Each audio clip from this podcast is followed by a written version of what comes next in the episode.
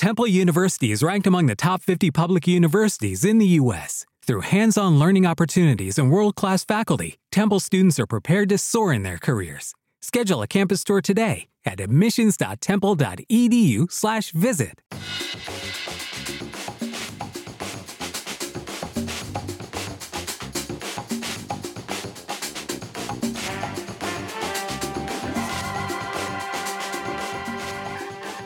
buenas y bienvenidos a Que Viene el lunes, el podcast de los GB Unidos. Yo soy Isma y te invito a pasar un ratito aprendiendo a ser y a hacer discípulos de Jesús. ¡Empezamos!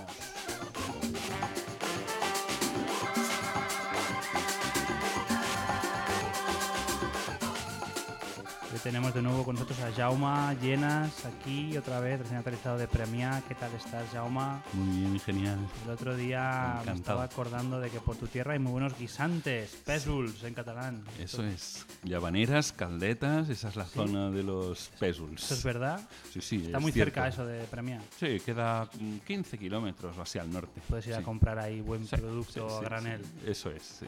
Y danos alguna sugerencia, a ver, en forma de receta. A ver, Venga, sabes esto- que nuestro podcast es integral, queremos hablar de todo, incluido la cocina. La cocina le importa a Dios, sí.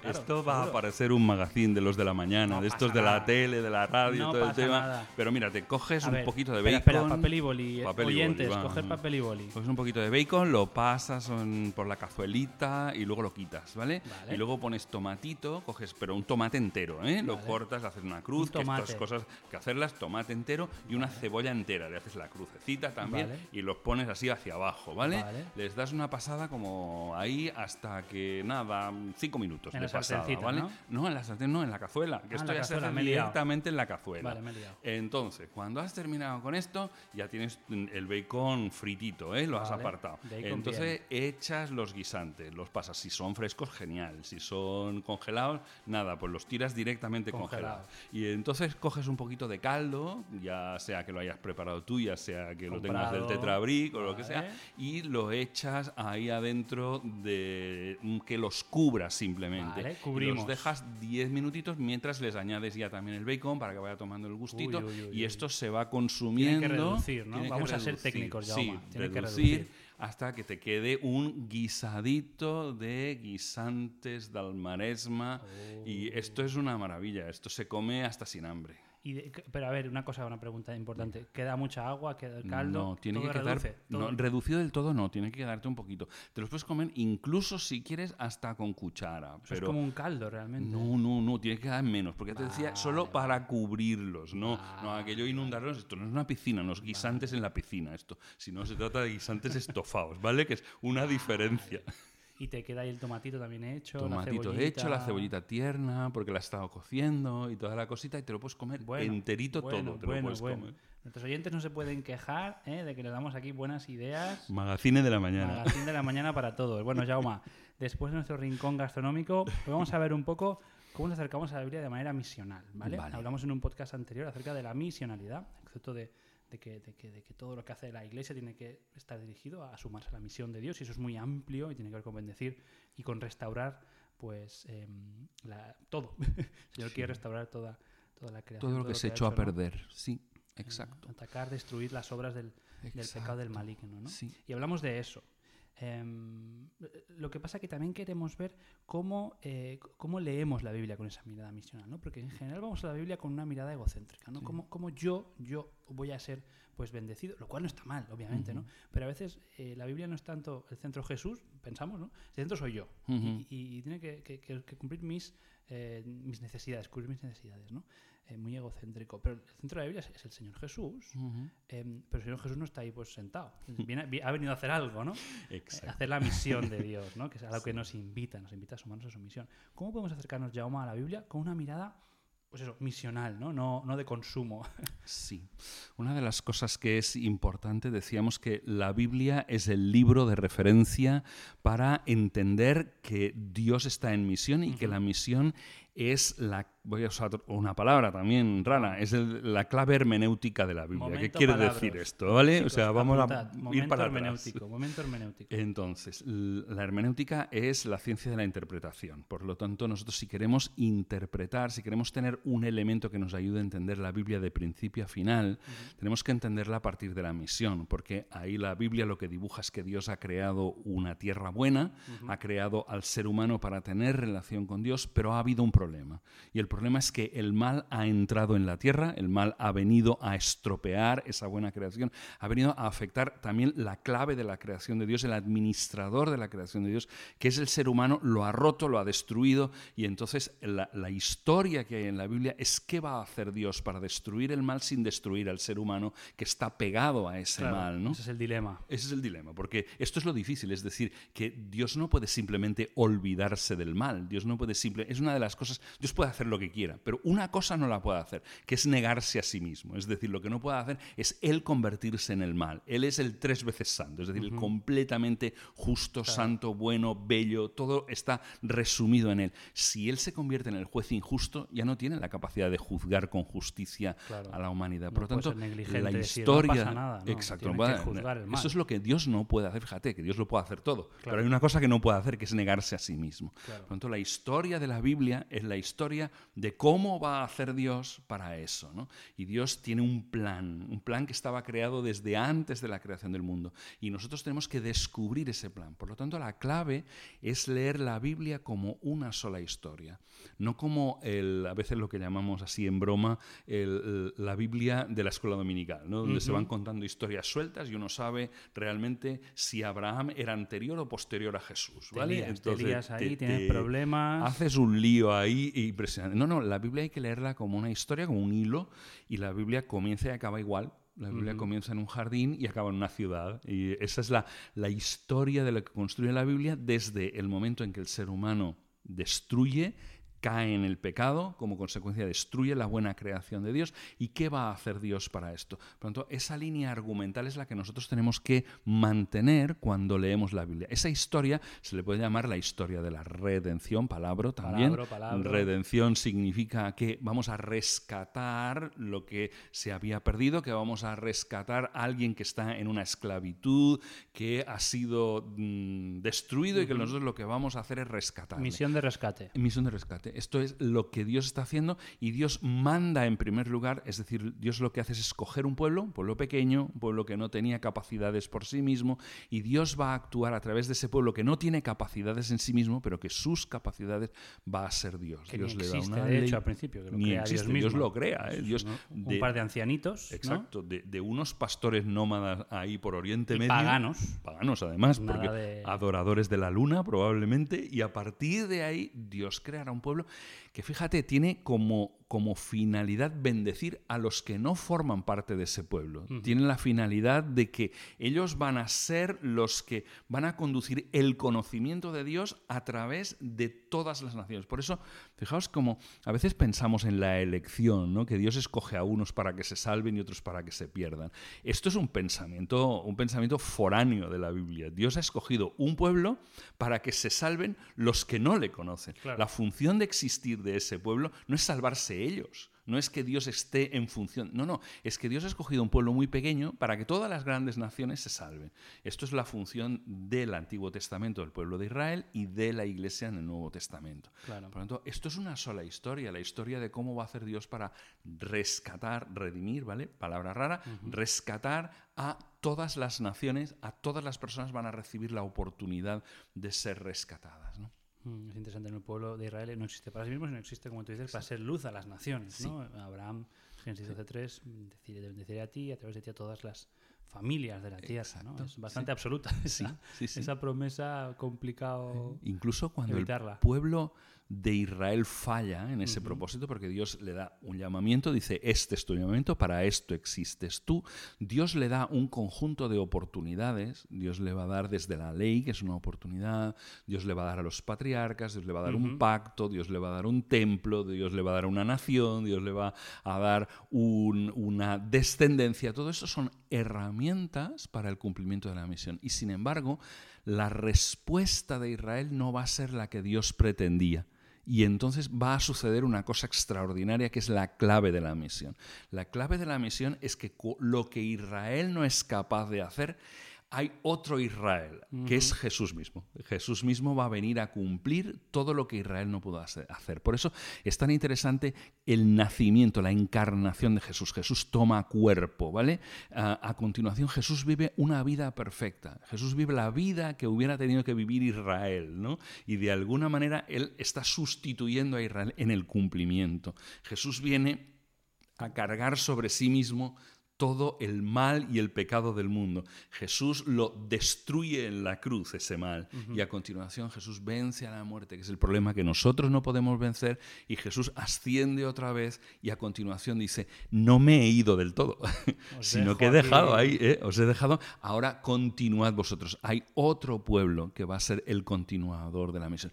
Es la historia. Por eso os decía que la Biblia cuenta una sola historia y lo que nosotros tenemos que ver es cómo encajan nuestras vidas en el día de hoy, porque nosotros seguimos siendo el capítulo 29 de Hechos. Hechos termina en el 28, pero simplemente termina con unos puntos suspensivos Hechos y nosotros seguimos cumpliendo en el mejor de los casos, cuando somos aquello para lo cual fuimos creados, la obra de Jesús. Jesús, hay un momento en el que dice una cosa sorprendente, dice, vosotros haréis obras mayores que las que yo hago. Y tú dices, Dios mío, más que Jesús, ¿Seguro? Seguro, Jesús, seguro que, esto es verdad. Pedazo de obra, claro. Eh, tenía que ver mucho con la extensión. Jesús solo podía estar en un lugar a la vez. Y la iglesia es Jesús en todos los lugares. Por eso tenemos que entender a dónde va Dios. Él nos envía, cuando Jesús se va, nos envía el Espíritu Santo en esa única historia. El Espíritu Santo viene a vivir dentro de nosotros y ¿qué es lo que hace cuando habita dentro del creyente? Crear a Jesús en nosotros. Es lo que se llama la obra del Espíritu Santo. ¿no? Y cuando dice la obra del Espíritu Santo, dice que esa es pues amor, gozo, paz, paciencia, bondad, benignidad, y nos describe el carácter de Cristo. Por eso dice que ese es el fruto del Espíritu Santo, no los frutos, sino el fruto del Espíritu Santo viviendo en nosotros es producir el carácter de Cristo. porque donde hay un cristiano hay un pequeño Cristo, y por eso Cristo está haciendo obras mayores, porque en este día de hoy está en todos los lugares del mundo hay un cristiano, por lo menos. Mm. Por lo tanto, ahí eso es lo que el Señor Jesús nos dejó hasta que Él vuelva. Sí, en hecho se ve mucho, ¿no? Eh, nos dejó el Espíritu, ¿no? Para que me seáis testigos, ¿no? Claro. Nos dejó el Espíritu para que estéis felices, no. Para que crezcáis solamente, no. Para que estéis muy contentos en el culto de la mañana, pues Tampoco. Lo estaremos, lo estaremos felices. Estamos y, nos Gusta, Nos gusta el culto de la mañana el domingo, por supuesto, el día que sea, ¿no? Sí. Pero para que me seáis testigos, la misión ahí. Y en Pentecostés todos hablan en lenguas de, los demás países. ¿no? para hacer una exhibición de poder, sino para comunicar las grandezas de Dios a las demás naciones que aún no han oído. ¿no? Hay un señor de África del Norte y dice, uy, este está hablando en, mi, lengua. Y dice que Jehová es maravilloso y que Jesús es... El... ¿no? Es como... Esa es la, la única historia. Por eso cuando lo leemos tenemos que leerlo y pensar, este texto qué está diciendo dentro de esa única historia de cómo Dios ha venido a destruir el mal y a rescatar a los seres humanos, qué lugar ocupa dentro de la gran historia. Porque si lo leemos fuera de la gran historia, si lo leemos, fijaros bien, eclesiológicamente, palabra raro también, es decir, eh, que tiene la iglesia en el centro en lugar de tener la misión en el centro, estamos equivocando la lectura. Hay iglesia porque hay misión y no viceversa, mm. sino que lo que Dios tiene no es una misión para su iglesia, sino que Dios tiene una iglesia para su misión, porque lo que Dios está es Él está eternamente, perpetuamente en misión. Esta es la gran cuestión de lo que nosotros leemos y nosotros somos llamados a al capítulo 29 de Hechos, a involucrarnos en la misión de Dios. Es una pasada cuando tienes la ocasión de involucrarte en algo grande, en algo que tiene consecuencias para la eternidad. Entonces nuestro trabajo lo que estamos haciendo aquí, nuestro tiempo en la universidad, nuestro tiempo en la familia, tiene consecuencias eternas porque engrana, forma parte de la gran historia. Y no solo lo hace cuando predicamos el Evangelio, sino lo hace cuando actuamos en justicia, cuando traemos justicia a los entornos en los que estamos. Traemos justicia cuando traemos amor a los lugares donde estamos, porque esto es traer lo que Dios vino a hacer. de tal manera amó Dios al mundo. ¿no? Entonces, el motivo del amor, cuando nosotros amamos, cuando tenemos justicia, cuando tenemos bondad, estamos trayendo a Dios a ese entorno. Nos sumamos a su acción ¿no? de bendición y de misión. Volviendo al tema de la lectura, Jauma, porque yo creo que a, mí cuando, como, mínimo cuando, cuando yo recibí este, este concepto me pareció muy raro encontrar esto en la Biblia, ¿no? A primeras cuesta. ¿Algún eh, eh, consejo, un tip práctico, algunos tips prácticos para nuestra lectura de la Biblia, como tú decías, encararla, meterla em, en la gran historia, ¿no? que es la del amor de Dios de, redentor, ¿no? que nos quiere salvar a, todos y a todo, ¿no? restaurar todo. Tips prácticos para leer la Biblia en mi día a día, en mi devocional, en cualquier momento, de manera misional, para encontrar la misión de Dios pues en, una, en unos diez mandamientos, en un Levítico, en, en un Habacuc, ¿no? Eh, ¿Cómo nos ayudas a nivel práctico a leer la Biblia más? Yo, me hago algunas preguntas cuando lo leo. Una de las preguntas es, ¿esto en qué lugar del plan único de Dios está? ¿Vale? Entonces, Dios tenía un plan, formar un pueblo, que ese pueblo fuera testimonio a las naciones, le da herramientas. Esto que estoy leyendo, por ejemplo, la historia de los reyes, esto qué pinta en el plan global de Dios, ¿no? Dios Ah, hay un problema que es, ah, Dios crea la tierra, lo crea perfecto, el ser humano es puesto ahí, el ser humano cae, hay una, caída completa y entonces Dios comienza a restaurar.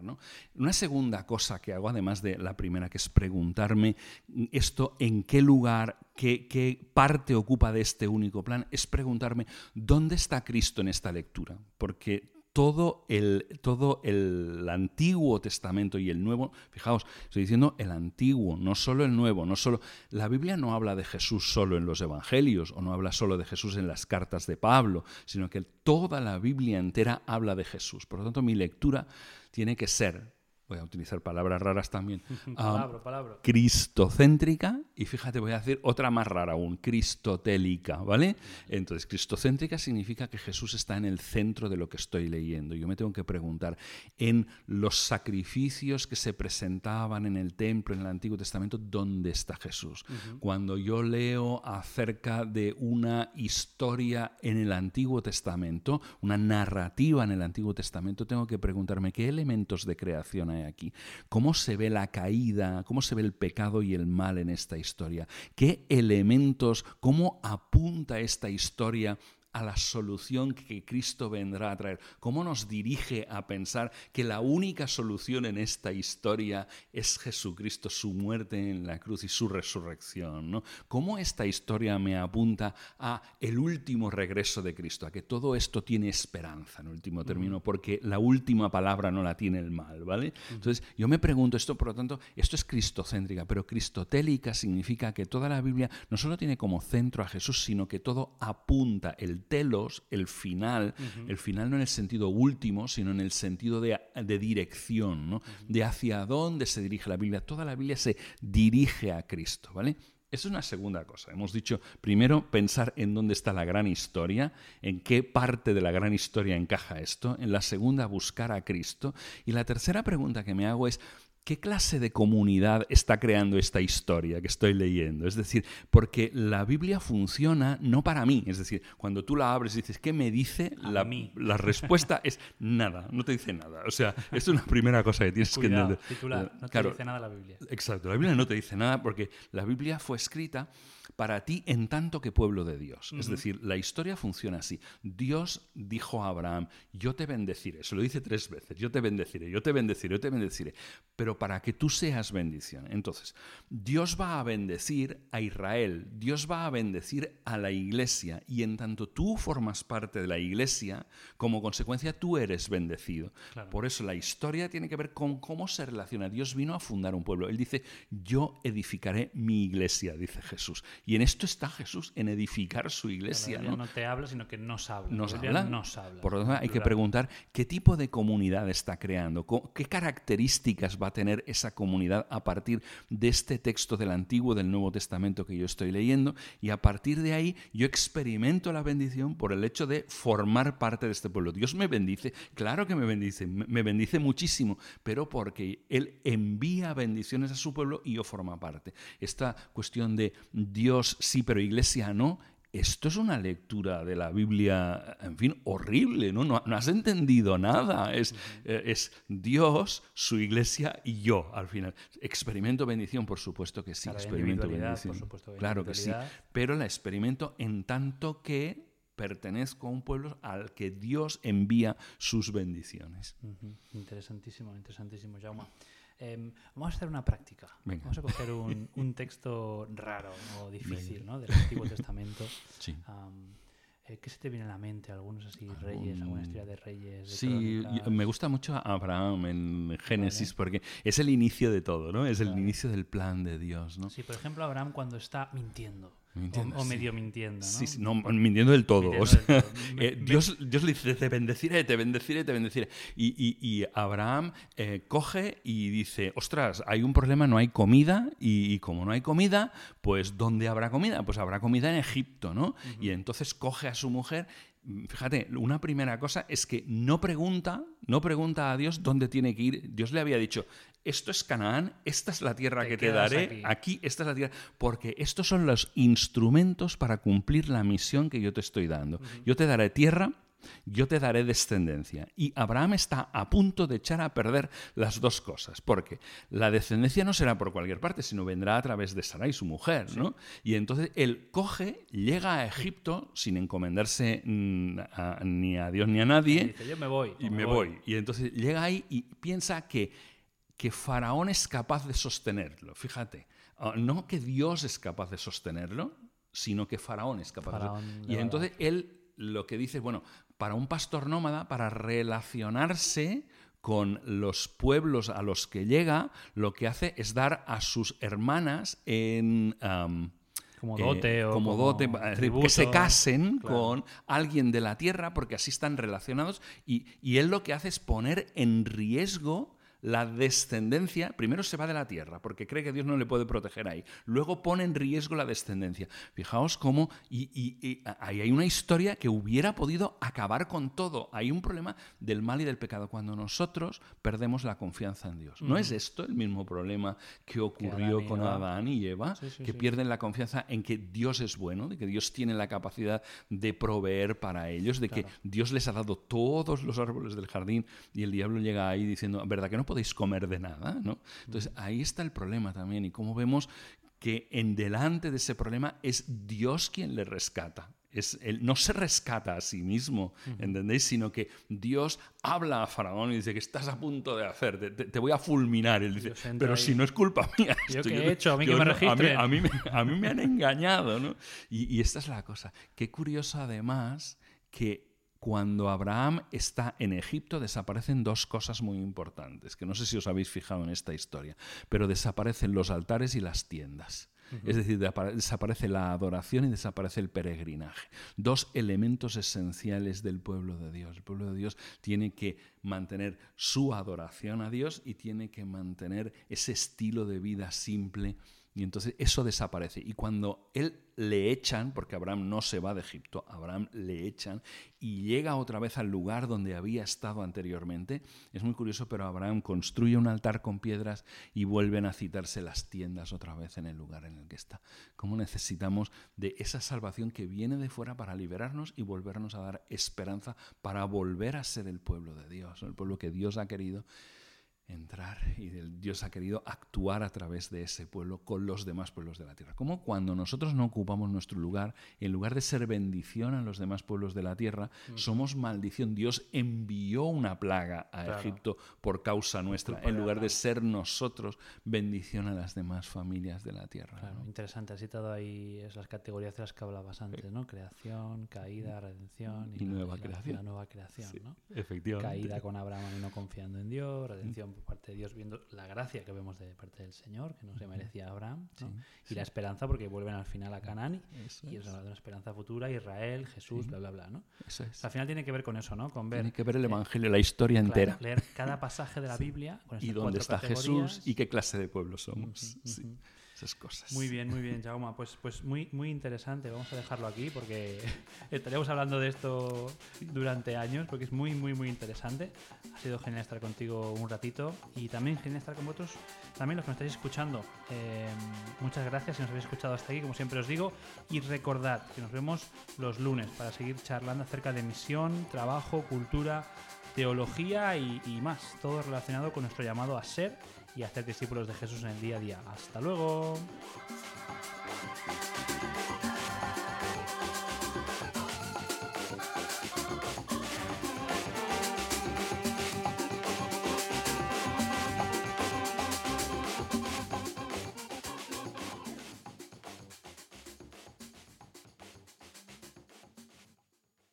Reducing the amount of waste in your workplace will have a positive impact on our environment and can save your business money. It's also the law in Montgomery County. Make it your business to recycle right. Learn more at montgomerycountymd.gov slash recycle right or call 311.